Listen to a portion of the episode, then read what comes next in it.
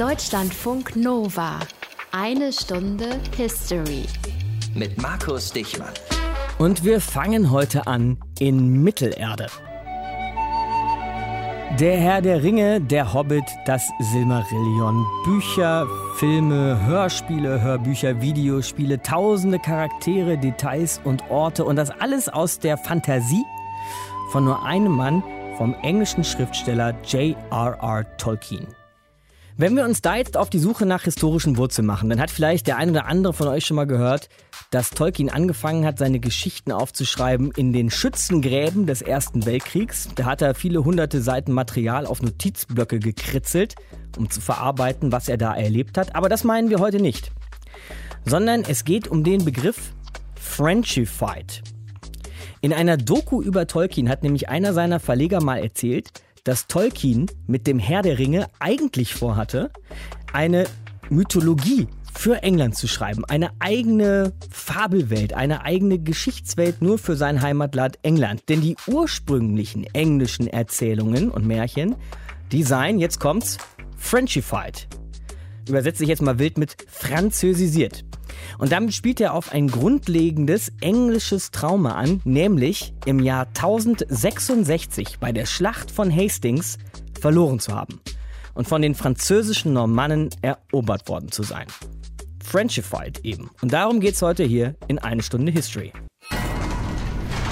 Aus den prallgefüllten Schatzkammern der Menschheitsgeschichte euer Deutschlandfunk Nova-Historiker Dr. Matthias von Helfeld. Bonjour und good day, Matthias. Ja, guten Tag. Und um es gleich vorweg zu sagen, ich war damals nicht dabei.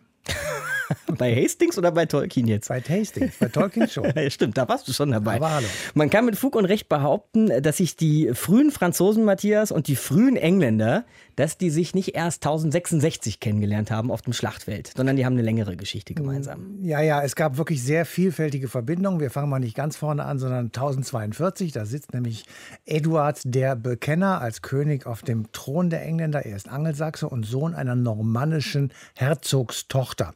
Die Normannen, das vielleicht vorweg gesagt, die stammen aus Skandinavien. Die sind während des Fränkischen Reiches, also ungefähr 800, 900 nach Christus, integriert worden in den Kontinent.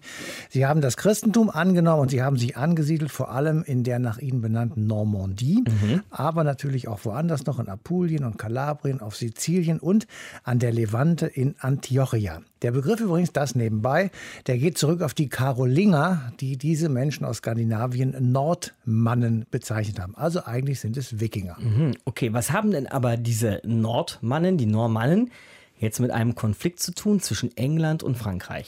Damit sind wir wieder bei Eduard dem Bekenner. Der wird nämlich geboren im Jahr 1004.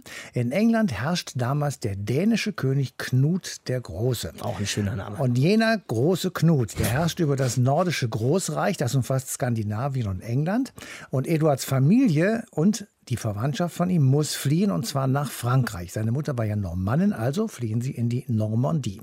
Bedeutet, Eduard verbringt einen Großteil seiner Jugend in der Normandie und als Knut der Große 1035 stirbt, versucht die Familie von Edward zum ersten Mal allerdings bedauerlicherweise erfolglos, den Thron in London zu besteigen. Erst 1042 gelingt das und Eduard kommt aus Frankreich zurück nach England und er ist englischer König bis zu seinem Tod am 5. Januar 1066. Mhm bisschen schräger Beiname, Eduard der Bekenner. Ja, das könnte man ja so deuten, dass er stark religiös war. Das stimmt auch. Er soll angeblich Kranke geheilt haben. Er soll an Wundern beteiligt gewesen sein. Und knapp 100 Jahre nach seinem Tod wird er von Papst Alexander III. sogar heilig gesprochen. Okay.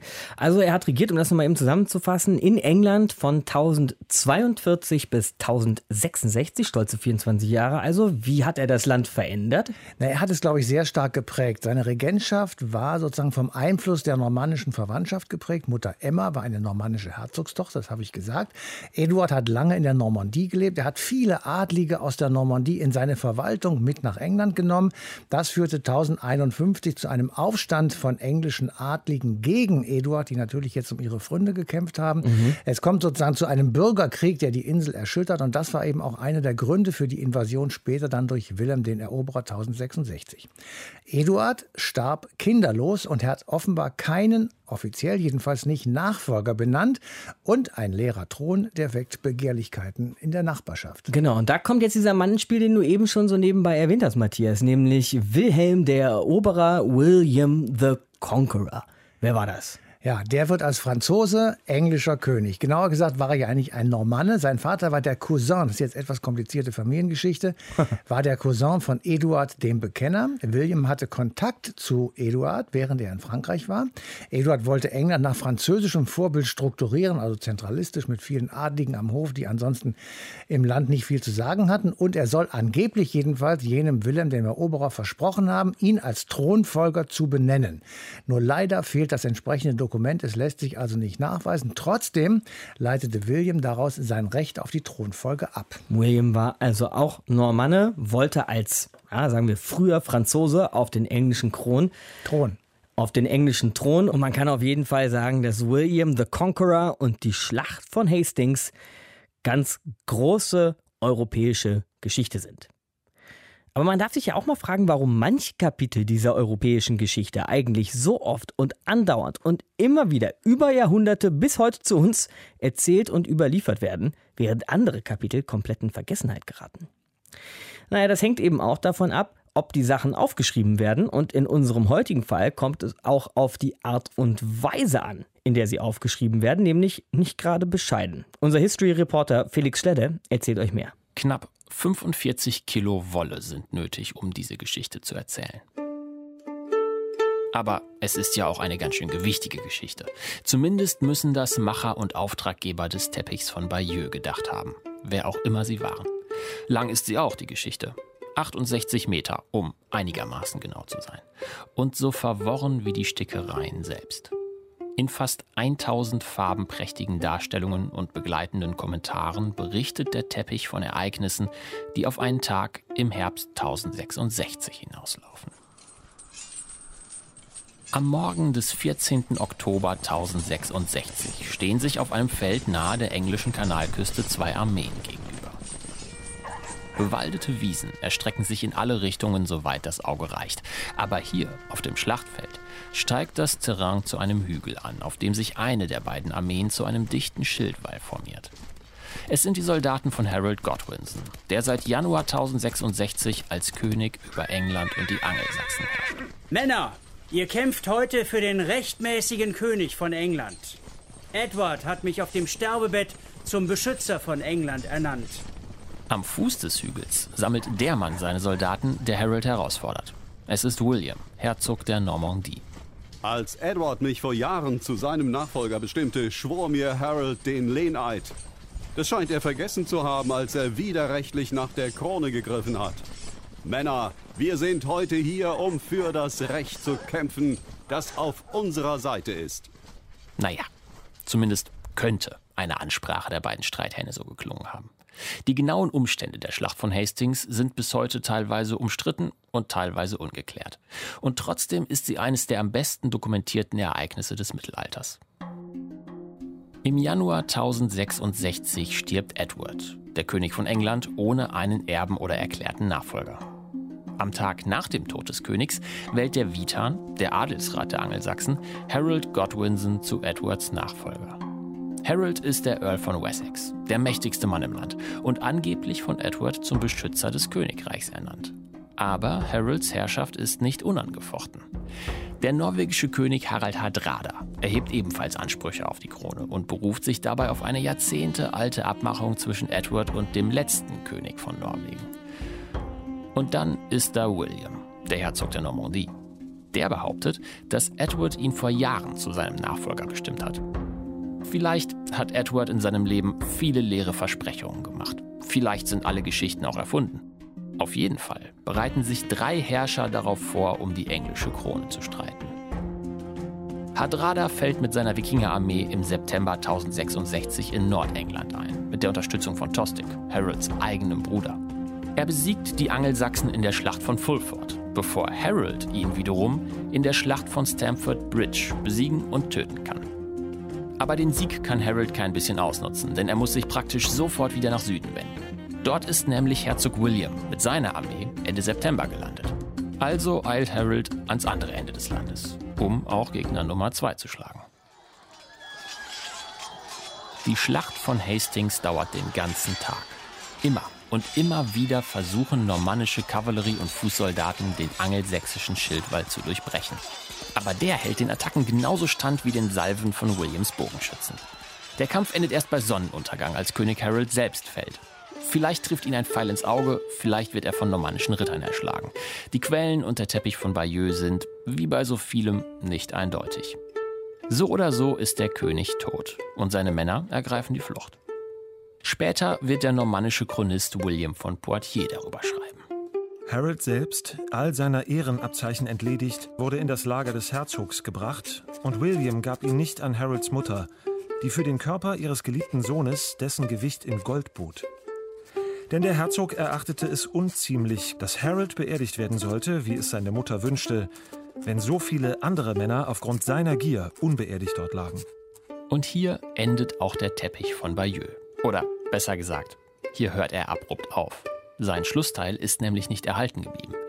Aber das offene Ende ist eigentlich ganz passend, denn die normannische Eroberung von England ist mit Hastings noch nicht zu Ende. England ist nämlich fest verwickelt in ein jahrhundertealtes System angelsächsischer, dänischer und norwegischer Verbindungen. Und die kann auch ein Eroberer von der französischen Küste nicht mal eben durchtrennen.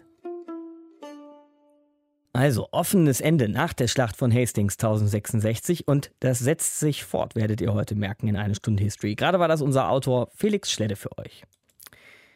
Jetzt machen wir das, was wir hier in einer Stunde History immer ganz gerne mal wieder tun, nämlich nicht nur aufs große Ganze schauen, nicht nur auf Prozesse und Strukturen und so weiter, sondern wir schauen uns mal einen Menschen an, einen Protagonisten, einen Vorantreiber vielleicht von Geschichte, vielleicht auch nur einen, der zur rechten Zeit am rechten Ort war. Wir haben ihn heute schon kennengelernt, aber es geht jetzt noch mal ausführlicher um William the Conqueror. Wilhelm, der normannische Eroberer, der England in die Knie zwang. Sage ich jetzt mal so, mal gucken, ob das stimmt. Und diesen William the Conqueror, den erklärt uns Jörg Pelzer, Historiker und unter anderem Autor des Buches 1066, der Kampf um Englands Krone. Hallo, Herr Pelzer.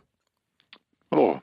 Was weiß man denn über diesen William? Weiß man überhaupt irgendetwas über ihn persönlich? Was war er für ein Mensch? Was war er für ein Typ, würden wir heute fragen. Naja, wir wissen viel und wenig zugleich. Mhm. wir haben aus der Zeit Wilhelms relativ viele Quellen überliefert. Schon die Zeitgenossen haben sich sehr intensiv mit seinem Leben beschäftigt. Aber sie kommen eben zu sehr unterschiedlichen Wertungen. Mhm. Für Wilhelm von Portier, den Haus- und Hofchronisten des Eroberers, war Wilhelm ein Held, ja, der fast nichts falsch machen konnte. Gut, das wundert auch nicht, ne, wenn er der Haus- und Hofchronist genau. war sozusagen. Mhm. Der natürlich für einen Autor einer angelsächsischen Chronik, der aus der Perspektive der Eroberten schrieb, war Wilhelm äh, kein sehr angenehmer Zeitgenosse. Und deshalb ist es für uns heutige, tausend Jahre später, gar nicht so einfach, an die Person Wilhelm tatsächlich nahe heranzukommen. Versuchen wir es doch mal. Man scheint ein sehr, äh, ein physisch sehr kräftiger und auch widerstandsfähiger Mann gewesen zu sein, der eine enorme Präsenz ausgestrahlt haben muss. Heute würde man dazu sagen, Wilhelm war raumfüllend. Mhm. Und diese Dominanz war mit einer Überzeugungskraft gepaart, äh, mit der er Leute hat mitnehmen können. Und das wird gerade im Vorfeld des Englandfeldzugs deutlich, als doch manche der normannischen Großen einige Bedenken hatten, ob das Unternehmen erfolgreich sein könnte. Es gelang ihm aber, sie vom Gegenteil zu überzeugen und äh, damit überhaupt erst losziehen zu können. Und diese Vorbereitungen auf diesen Feldzug, die lassen auch einen gewissen Hang zur Gründlichkeit seitens Wilhelms erkennen. Okay. Ähm, angesichts der, der, hohen Anzahl von Menschen und Tieren, ja, die versorgt und transportiert werden mussten, war der Eroberungszug schon eine sehr beeindruckende logistische Leistung. Und wenn Sie auch später an das in England angelegte Doomsday Book äh, denken, also die Erfassung der Besitzverhältnisse in England, ein Buch, das in seiner Gründlichkeit in seiner Zeit seinesgleichen sucht, dann weist das in eine Richtung, die andeutet, dass Wilhelm wohl nicht allzu sehr auf den Zufall vertraut. Mhm, Stratege also.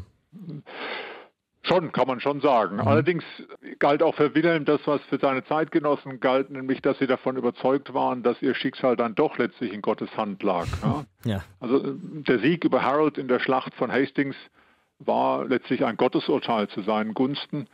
Und in der Schlacht selbst soll Wilhelm auch die Reliquien um den Hals getragen haben, auf die Harold zwei Jahre zuvor seinen Eid zugunsten Wilhelms geschworen hatte. Vor allem aber, und das ist wichtig, war Wilhelm Kriegsherr und Krieger.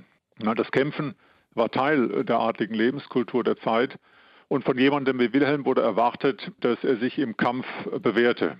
Nun waren die Zeiten, in denen Wilhelm heranwuchs, selbst für adlige Maßstäbe besonders gewalttätig.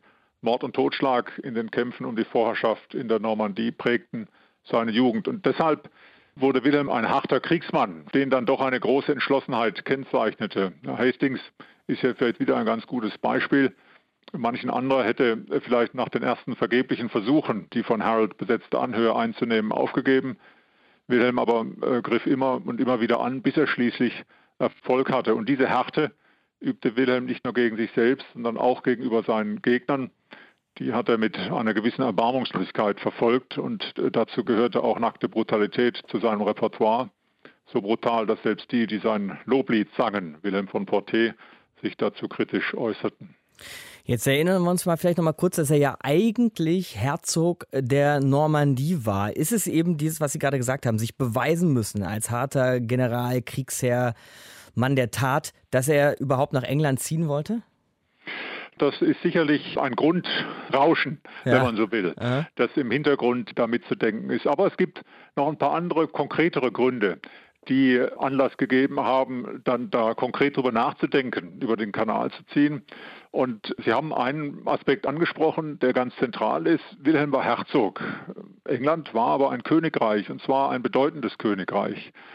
Und die Eroberung der englischen Krone stellte für Wilhelm also die Möglichkeit einer bedeutenden Rangerhöhung dar. Mhm. Und wenn man sich nun vor Augen hält, dass diese Rangfragen das Denken und Handeln des mittelalterlichen Adels dominierten, ja, dann wird deutlich, warum die englische Krone für Wilhelm so attraktiv war. Daneben war natürlich die Tatsache, dass England auch ein reiches Königreich war, wichtig, um eine schlagkräftige Truppe zu versammeln. Zwar war die Stärke des englischen Königreichs auch die größte Sorge der normannischen Adligen. Ja, man musste mit einigem Widerstand rechnen. Klar, ja. Aber es war eben auch eine große Chance. Ja? Wenn sie erfolgreich sein würden, dann hätten sie den Jackpot geknackt. Und schließlich äh, sollte man auch nicht übersehen, wer sich denn nach dem Tod Eduard des Bekenners, den 1066, zunächst die englische Krone sicherte. Das war Earl Harold, der mächtigste Mann Englands, dessen Kernbesitzungen im Süden des englischen Königreichs an der Küste des Ärmelkanals lagen. Mhm, also direkt gegenüber sozusagen. Genau, mhm. genau. Und aufgrund der normannischen Eroberung sind wir heute geneigt zu denken, dass der Angriff auf England die einzige Option damals war. Aber auch von England aus konnte eine militärische Bedrohung für die Normandie ausgehen. Denn noch zu Beginn des 11. Jahrhunderts hatten englische Schiffe die Normandie angegriffen. Und mit Harold war somit ein Nachbar Wilhelms englischer König geworden, der ihm sehr gefährlich wäre. Also das war quasi aggressive Verteidigungspolitik, könnte man ja. vielleicht sagen. Mhm. Wenn äh, Wilhelm einen Spindoktor gehabt hätte, ja. dann hätte er das vielleicht so formuliert. Wilhelms Spindoktors haben allerdings einen anderen Weg gewählt. Sie haben erklärt, dass Wilhelm rechtmäßige Ansprüche auf den englischen Thron hatte. Und Wilhelm selbst mag das vielleicht sogar geglaubt haben, aber ob das tatsächlich so zutraf, das darf füglich bezweifelt werden. So, und dann hatte er diesen Aufstieg geschafft. Er war König von England, aber was war er denn für ein König? Also was ich auf jeden Fall schon gelesen habe, ist, dass er gar nicht so viel in England selbst war. Das ist richtig. Äh, Wilhelm hat nicht nach 1066 äh, bis zu seinem Tod 1087 die meiste Zeit in England verbracht, sondern in der Normandie. Gleichwohl, er hat sichergestellt, dass niemand vergessen hat, wer der König oder dass niemand vergaß, wer der König in England war, auch wenn er nicht da war. Also äh, man muss da vielleicht zwei Phasen unterscheiden. Zunächst mal muss man sich vergegenwärtigen, dass in der Schlacht von Hastings eine bedeutende Anzahl angelsächsischer Adliger ums Leben kam. Ja, König Harold fiel beispielsweise genauso wie seine Brüder Girth und Leofin. Zugleich haben Wilhelms Gefolgsleute natürlich reiche Entlohnung erwartet. Was also in der Folge einsetzte, war eine fast gänzliche Umverteilung des englischen Landbesitzes. 1086, also 20 Jahre nach der Schlacht von Hastings, hielten in England gerade noch mal 13 Engländer ihr Land direkt vom König. Dennoch hat Wilhelm in der Zeit unmittelbar nach der Eroberung versucht, die überlebenden angelsächsischen Großen in seine Herrschaft zu integrieren, also mit ihnen zu regieren. Nach einigen Aufständen und deren zum Teil brutalste Niederschlagung durch Wilhelm änderte er ab 1070 seine Strategie. Und in dieser zweiten Phase setzte Wilhelm dann gänzlich auf die mit ihm nach England gekommenen Normannen, okay. um das englische Königreich zu beherrschen. Mhm. Sie bildeten die neue Herrschaftselite sowohl im weltlichen wie auch im kirchlichen Bereich Engländer hatten keine Chance mehr, in solche Spitzenpositionen zu gelangen und ihre Sprache spielte auch fortan in den englischen Dokumenten keine Rolle mehr. 1066. Der Kampf um Englands Krone heißt das Buch von Jörg Pelzer. Es geht tief in die englische Geschichte, habt ihr jetzt auch gerade hier bei uns in einer Stunde History gemerkt. Danke fürs Gespräch, Herr Pelzer. Ich danke Ihnen. Lassen wir dann jetzt erstmal die Schlacht von Hastings, Schlacht von Hastings sein, vergessen aber eben nicht William the Conqueror. Matthias, wie war denn das Verhältnis zwischen Frankreich und England nach der Schlacht? Naja, man kann es eigentlich so bezeichnen, das war das Verhältnis eines Eroberers zu seinen Untertanen. Er hatte die englischen Adligen unterworfen, sie sozusagen entmachtet und ersetzt durch französische, beziehungsweise besser gesagt durch normannische Adlige, die er mit der Regierung und den Regierungsgeschäften beauftragt hat. William ging in die Normandie zurück, er lebte dort mehrheitlich und hatte einige einige englische Adlige als Geiseln gleich mitgenommen. Das heißt, William war erfolgreich gewesen, offensichtlich mit der Eroberung Englands, saß er jetzt auf dem Thron, wurde in der Normandie dafür auch gefeiert, aber er hatte auf der Insel in England und auch im restlichen Frankreich ziemlich viele Feinde. Also eigentlich war sein ganzes Leben nach der Schlacht bei Hastings nur noch von weiteren Schlachten gekennzeichnet. Also er hatte Streit in der eigenen Familie. Er war irgendwie immer hin und her gerissen zwischen den beiden Ländern Frankreich und England und den dort jeweils herrschenden unterschiedlichen Streitigkeiten. Aber er hinterließ den Engländern auch etwas ganz Besonderes, nämlich 1085 im Angesicht einer möglichen dänischen Invasion das Doomsday Book. Sowas wie eine Art Grundbuch von England. Also, wem gehörte was vor 1066 und wem gehörte was danach? Wie sah das Verhältnis aus zwischen Frankreich und England nach der Schlacht von Hastings? Naja, eben wie das Verhältnis von Eroberer und Eroberten. So hat es zumindest Matthias gerade hier bei uns in den Raum geworfen und wir wollen die Sache nochmal genauer besprechen mit der Historikerin Alheides Plassmann. Sie ist Expertin für das englische Mittelalter. Hallo, Frau Plassmann. Hallo. Also, was sagen Sie denn, Frau Plassmann? Welches Verhältnis hatten England und Frankreich zueinander nach 1066, nach der Schlacht von Hastings? Also, das ist so ein bisschen komplizierter. wie so oft natürlich. Ja. ja. wie so oft natürlich, mhm. genau. Wenn man genauer hinguckt bei der Geschichte, ist es immer etwas komplizierter. Es ist ja so, dass die Normannen, die England erobert haben, ja, also sozusagen aus dem Herzogtum Normandie kamen, was ein französisches Fürstentum gewesen ist, also sozusagen mhm. nur ein Teil von Frankreich. Es war mhm. ja nicht der französische König, der da erobert hat. Und insofern hat es natürlich dann eine Personalunion gegeben zwischen dem Herzog der Normandie und dem König von England. Und tatsächlich haben die Normannen in England sozusagen tatsächlich relativ stark die Verhältnisse geändert. Schon allein deshalb, weil die Oberschicht, also sozusagen die regierende Schicht, völlig ausgewechselt worden ist. Und die starken Einflüsse der französischen Sprache auf das Englische, die gehen durchaus auch auf diese Zeit zurück. Mhm. Es liegt aber auch daran, dass das ein ganz langfristiger Einfluss war von den Franzosen Franzosen, also beziehungsweise von den Normannen auf das englische Königreich. Ja. Es ist ein bisschen schwierig, also natürlich das Verhältnis von Normannen zu Engländern, das von Eroberern zu Eroberten. Das ändert sich aber natürlich im Laufe der Zeit, je mehr die Normannen integriert worden sind in das, was in England schon vorhanden war. Ja, also die Normannen haben, waren relativ gut darin, Dinge anzunehmen und zu übernehmen. Also das ganze englische Grafschaftssystem haben die also übernommen und auch andere Dinge. Und ähm, von daher äh, haben sich die Normannen sozusagen an diese eroberten Engländer auch durchaus angepasst. Mhm. Ja? Und am, äh, im 13. Jahrhundert, also zwei Jahrhunderte später, da hat dann die englische Oberschicht schon gegen Franzosen, die am englischen Königshof waren, gewettert und gesagt, das seien mhm. doch Ausländer und die wollte man nicht haben. Die also werden sehr selbstbewusst, die Engländer im Laufe der Zeit. Ja, ne? mhm, genau. Ja, und da mhm. kommen wir auch zu diversen Konflikten und Kriegen, die wir hier auch schon in eine Stunde History mal besprochen haben, Frau Plassmann. Also zum Beispiel den französisch-englischen Krieg im 13. Jahrhundert, wo Sie auch gerade angekommen waren. Wir haben schon mal über den 100-jährigen Krieg gesprochen, 14. und 15. Jahrhundert. Den Siebenjährigen Krieg, dann deutlich später im 18. Jahrhundert.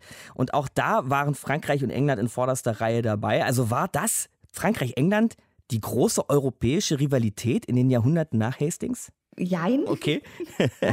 also es ist so, dass sozusagen viel von der französisch-englischen Rivalität, was wir eben in den Auseinandersetzungen im 13. Jahrhundert und auch im Hundertjährigen Krieg haben, mhm. eigentlich daran liegt, dass man sehr stark miteinander verflochten war. Ja, also die englischen Könige hatten eben jahrhundertelang Besitzungen auf dem Kontinent und waren für diese Besitzungen dem französischen König lehnspflichtig. Und dann hat sich der französische König da eingemischt und das kommt dann sozusagen damit zusammen, dass der französische König immer weiter versucht hat, sozusagen Frankreich zu zentralisieren und zu vereinheitlichen. Das ist auch ein jahrhundertelanger Prozess, der letztlich in der französischen Revolution dann auch gipfelt. Mhm, ja? Den wir heute ja und, eigentlich noch kennen, ne? also dieses zentralistische ja, ja, genau, Frankreich. Genau, ne? mhm. also das ist, äh, aber im Grunde genommen der Höhepunkt dieser Zentralisierung ist dann tatsächlich in der Revolution. Das ist mhm. ganz interessant. Ja? Mhm. Aber jedenfalls, und da haben sie sozusagen in diesen Gebieten, wo die englischen Könige halt Besitzungen hatten und auch Vasallen hatten, ja, ist es zur Auseinandersetzung gekommen. Das war erst die Normandie,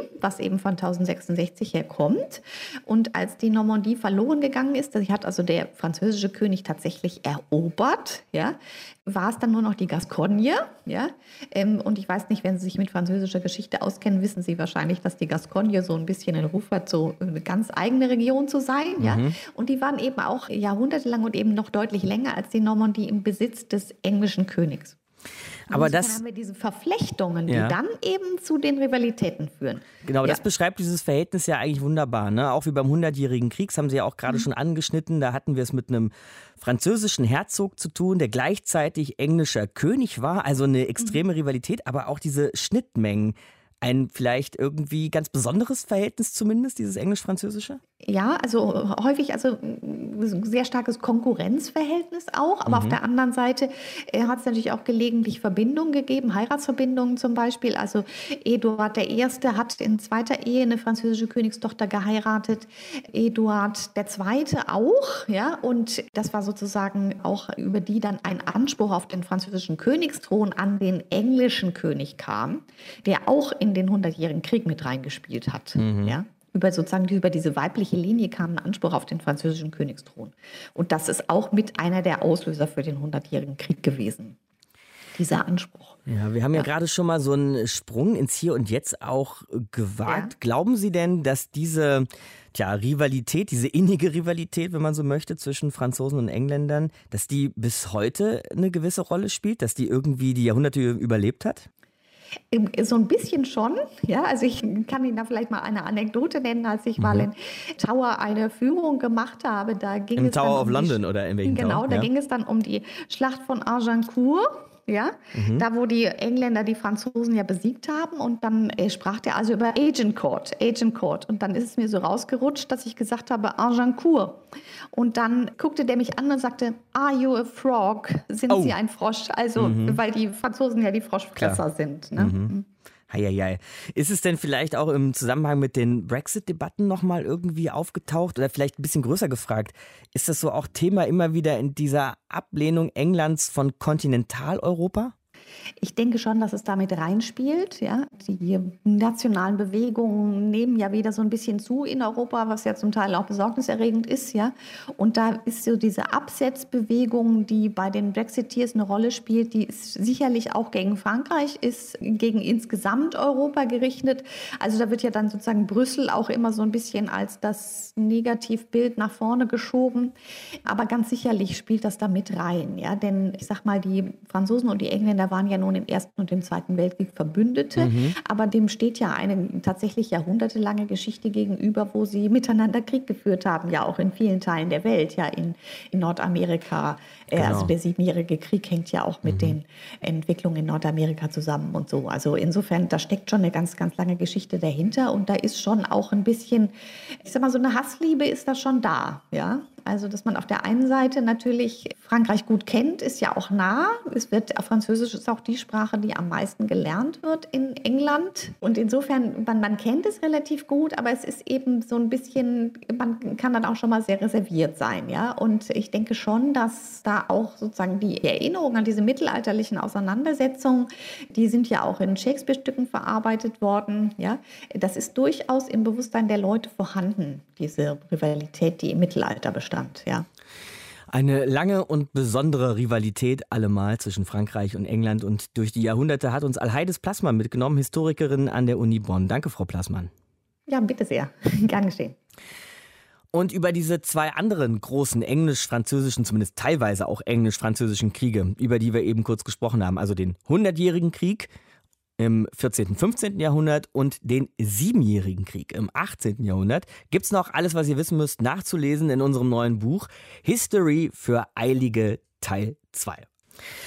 Beziehungsstatus kompliziert zwischen England und Frankreich, kann man wohl so sagen. Und das ging fröhlich weiter, sogar bis zu J.R.R. Tolkien, wie ich euch am Anfang ja schon erzählt hatte. Matthias, was waren denn noch so, vielleicht sagen wir, Eckpfeiler oder auch Zäsuren in der Geschichte dieses Verhältnisses?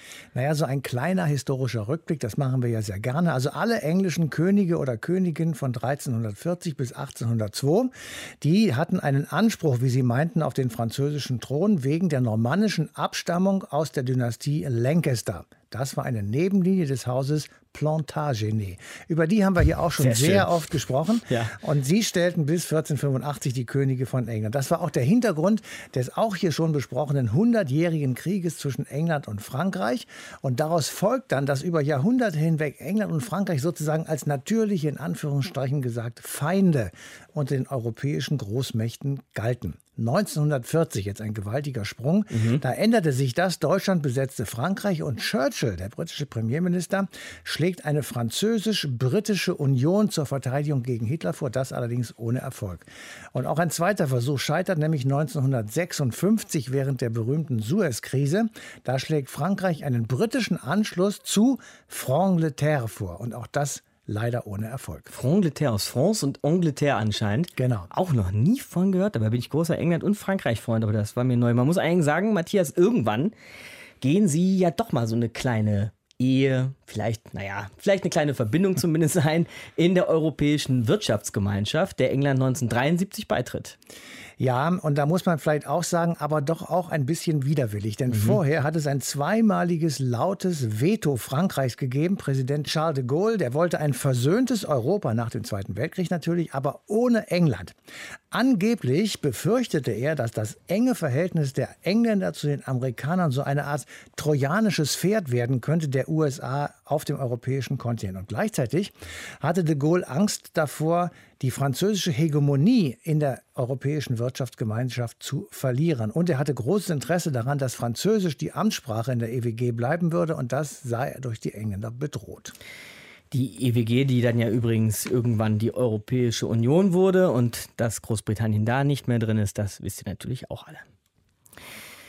Jetzt reden wir die ganze Zeit über diesen komplizierten Beziehungsstatus England-Frankreich, schon seit Hastings 1066. Und ich will echt mal hoffen, dass wir da nichts gejinxt haben, nichts vom Zaun gebrochen haben. Denn kaum waren wir in Vorbereitungen für diese Ausgabe Eine Stunde History, hatten sich England und Frankreich mal wieder in den Haaren. Die Nummer läuft, muss man sagen, an der Stelle über Ecken und Banden, denn es geht um einen U-Boot-Deal, den Frankreich mit Australien eingegangen war, der dann aber geplatzt ist, weil Australien sich für ein anderes, neues militärisches Bündnis entschieden hat, eine Sicherheitsallianz mit den USA und, ja genau, mit Großbritannien. Und immerhin sah sich auch Boris Johnson da jetzt geneigt oder vielleicht eher gezwungen, was zu sagen zu der Nummer. Und zwar, er hat Folgendes gesagt, das Verhältnis beider Staaten sei weiter rock solid, also grundsolide.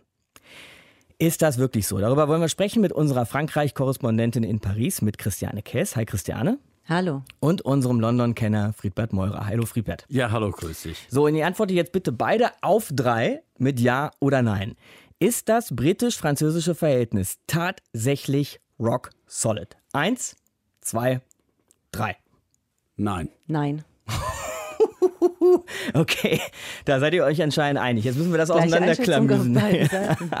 da müssen wir das ausklamüsen. Vielleicht gehen wir die Sache erstmal ganz offen an. Christiane, was sagst du? Warum ist es eben nicht rock solid? Ja, du hast ja diese Geschichte gerade schon angesprochen mit den U-Booten und das ist das jüngste und auch das beste Beispiel, denn das ist ganz schön abgegangen hier. Ich habe nochmal die Zitate von den Politikern rausgesucht, als dieser U-Boot-Streit hier hochkochte. Da hat sich ja der Unmut von Frankreich erstmal gegen die USA und Australien natürlich gerichtet, mhm. auch gegen dieses Bündnis. Es sind die Botschafter aus den beiden Ländern, aus den USA und Australien zurückgerufen worden. Nicht der aus London, aber die Zitate, die sprechen für sich aus Außenminister Le Drian hat, äh, nachdem er den USA vorgeworfen hat, dass sie Politik von Donald Trump äh, weiterführen würden, mit Blick erstmal auf das Bündnis, in dem ja eben auch Großbritannien ist, von Lüge gesprochen, von Doppelzüngigkeit, von schwerem Vertrauensbruch. Und speziell zu Großbritannien hat er gesagt auf die Frage, warum der französische Botschafter aus London nicht abgezogen wurde. Ich zitiere ihn da mal. Mhm. Wir kennen Ihren ständigen Opportunismus. Sie sind das fünfte Rad am Wagen. Und Europastaatssekretär Clement Bonn hat auch nicht weniger verächtlich das Ganze zum Ausdruck gebracht. Er hat von Großbritannien in diesem Bündnis gesprochen als Junior-Kompagnon, der sich im Schoße Washingtons verstecke. Also das sind harte Worte. Ja. Und es ist ja auch ein geplantes Treffen der französischen Verteidigungsministerin mit ihrem britischen Kollegen abgesagt worden. Also es ging hoch her. So, jetzt vice versa, Friedbert. Was denkt Great Britain über Frankreich? Also äh, die Briten sehen sich natürlich nicht als opportunistisch an. Das ist eine Entscheidung gewesen, Special Relationship zu den USA. Mir geht so durch den Kopf, ich habe irgendwie ein Bild in Erinnerung, Boris Johnson war jetzt im Weißen Haus und steht vor der Büste von Winston Churchill. Das liebt er natürlich, sich mit Churchill zu vergleichen, aber Churchill ist der Mann, der sozusagen für diese USA- und England-Achse steht. Ehrlich gesagt, in, in Großbritannien hat es nicht so wahnsinnig viele Leute aufgeregt, dass die Franzosen da hier meckern und sich ärgern. Die haben eben, so sieht man das auf der Insel, wie ich das wahrnehme, während des Brexits und danach ständig den Briten das Leben schwer gemacht. Mhm. Also jetzt ist es mal ein bisschen andersherum. Und deshalb sind diese Beziehungen eben nicht rock solid, auch aus englischer Sicht. Ich würde, sagen wir mal, die Beziehungen zwischen Deutschland und Frankreich als rock solid bezeichnen. Aber da gibt es halt total verschiedene Interessen. Die Briten wollen jetzt außerhalb von der EU sowieso ihr eigenes Ding machen und es gibt einen neuen Präsidenten in den USA. Man will mit den USA einen Handelsvertrag haben. Ja, Thema Handel verbessern. Die Franzosen haben dafür gesorgt, dass es einen Lkw-Stau auf englischer Seite gab, letztes Jahr im Dezember. Ich, ich gebe einfach mal wieder, wie man das, glaube ich, auf der Insel sieht. Mhm, ja. Und äh, Deswegen USA ist wichtiger als das Verhältnis zu Frankreich. Das sind jetzt alles Brexit-Spätfolgen. Christiane, wie nimmt man diese tja, europäische Trennung jetzt in Paris noch so wahr? Ich gehe noch mal ein bisschen so in den Alltag und in die Tagespolitik, mhm. äh, tauche ich noch mal ein bisschen ab. Es gibt hier zwei Dauerthemen. Der Streit um die Fischereirechte, das ist ja vor ein paar Wochen erst mal wieder hochgekocht und hat dann so weit geführt, wenn wir uns das noch mal in Erinnerung rufen, dass der britische Premierminister Patrouillenboote der britischen Kriegsmarine losgeschickt hat und Paris dann im Gegenzug Patrouillenschiffe der französischen Marinestreitkräfte. Vor der Insel Jersey hat sich das alles abgespielt.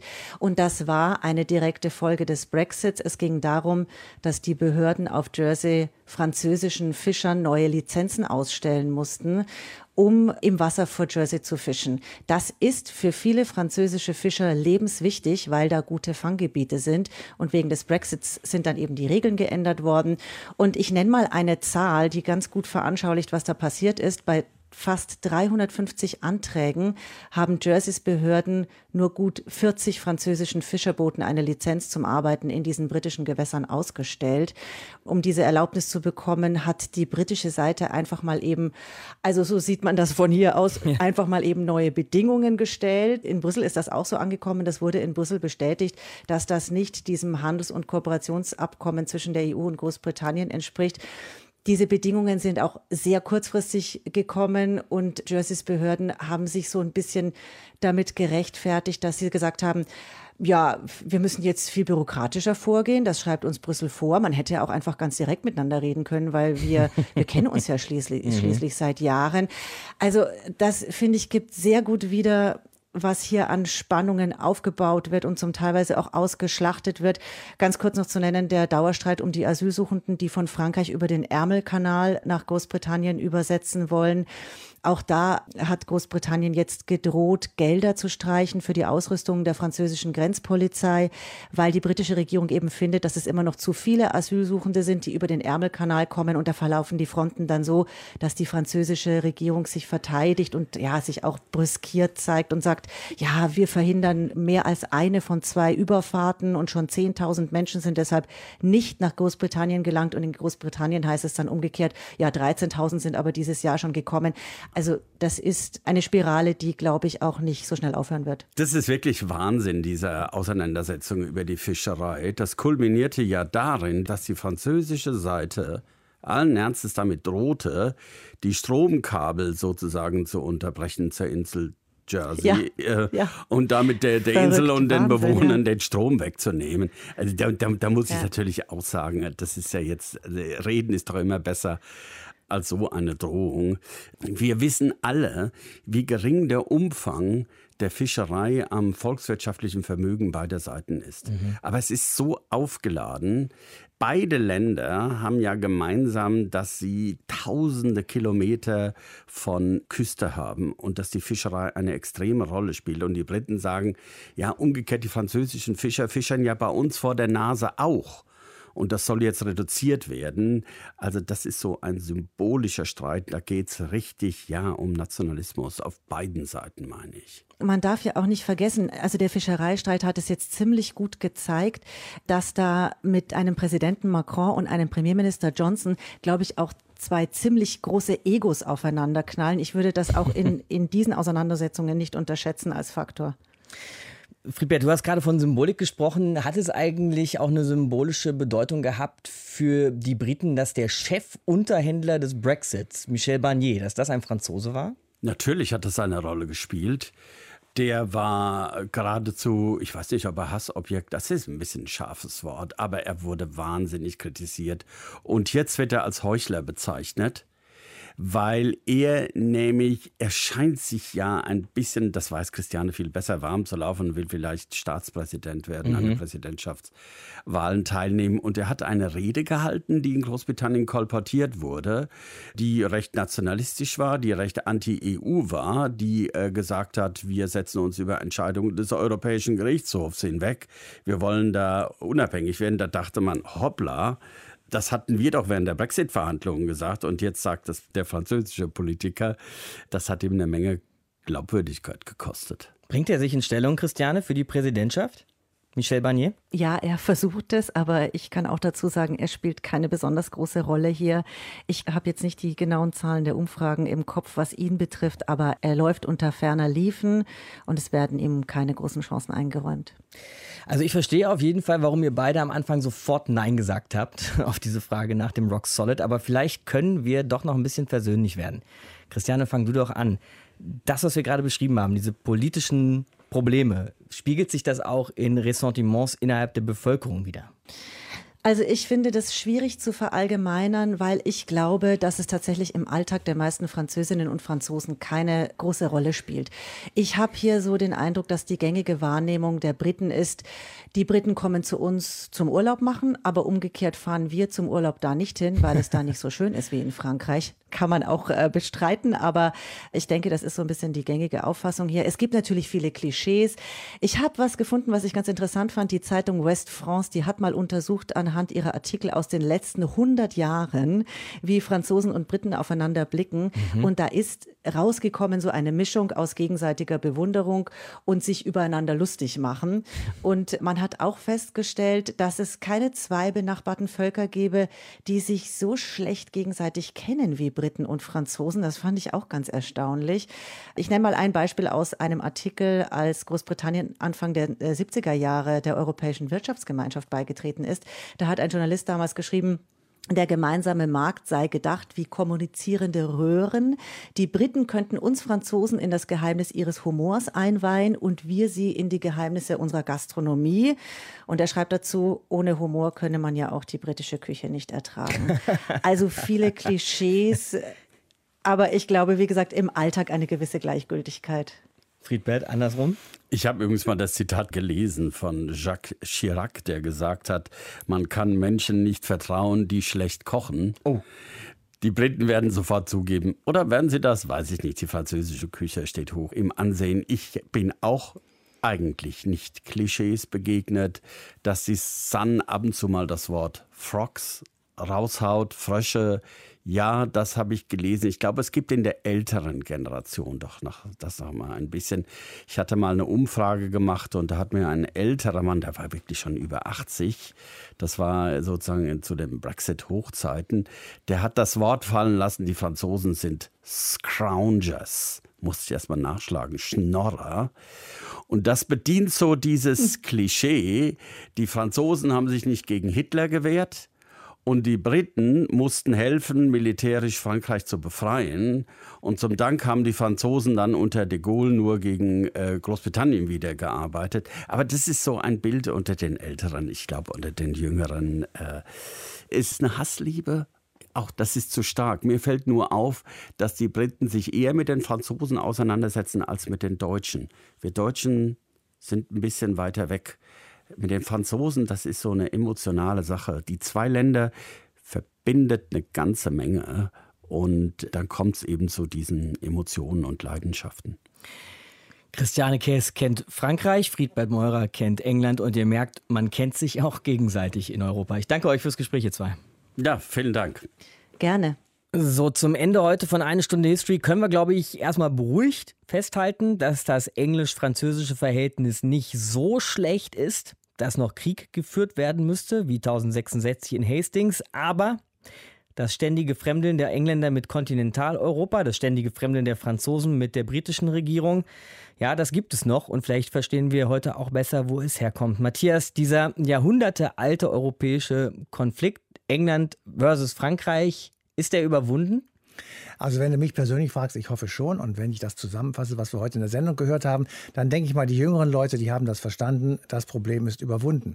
Aber manchmal ist es schon etwas mehr als komisch, wenn man sich die harten Haltungen beider Seiten während der Brexit-Verhandlungen anguckt. Wenn man sich vorstellt, dass ein Patrouillenboot auf die Reise geschickt wird wegen eines Streites um Fischereirechte. Dabei haben wir doch eigentlich sehr viele gemeinsame Probleme und die sind unsere gemeinsamen Probleme, ob man nun innerhalb oder außerhalb der EU ist. Und sie können auch nur gemeinsam gelöst werden. Ich sage mal drei Stück. Klimapolitik, Flüchtlings- und Wirtschaftspolitik, Militär- und Sicherheitspolitik. Mhm. Also die drei Dinge, die müssen England und der europäische Kontinent sicher gemeinsam machen. Und deswegen denke ich, die mitunter kriegerische Vergangenheit, die sollte man vielleicht in Erinnerung haben, aber eben mehr auch nicht. Es ist jedenfalls allemal besser, eine kriegerische Vergangenheit in Erinnerung zu haben, als eine kriegerische Gegenwart zu erleben. Danke dir, Matthias. Eine kriegerische Gegenwart, wie zum Beispiel im Osten der Ukraine. Nächste Woche in eine Stunde History geht es wieder um ein ganz besonderes Verhältnis, nämlich das von Ukraine und Russland. Und dabei auch um einen ganz besonderen Schauplatz, nämlich die Krim. Am 18. Oktober 1921, also vor 100 Jahren, wird die Krim autonome sozialistische Sowjetrepublik. Das dann nächste Woche. Ich bin Markus Dichmann und wünsche euch bis dahin eine gute Zeit. Macht's gut. Deutschlandfunk Nova. Eine Stunde History. Jeden Montag um 20 Uhr. Mehr auf deutschlandfunknova.de.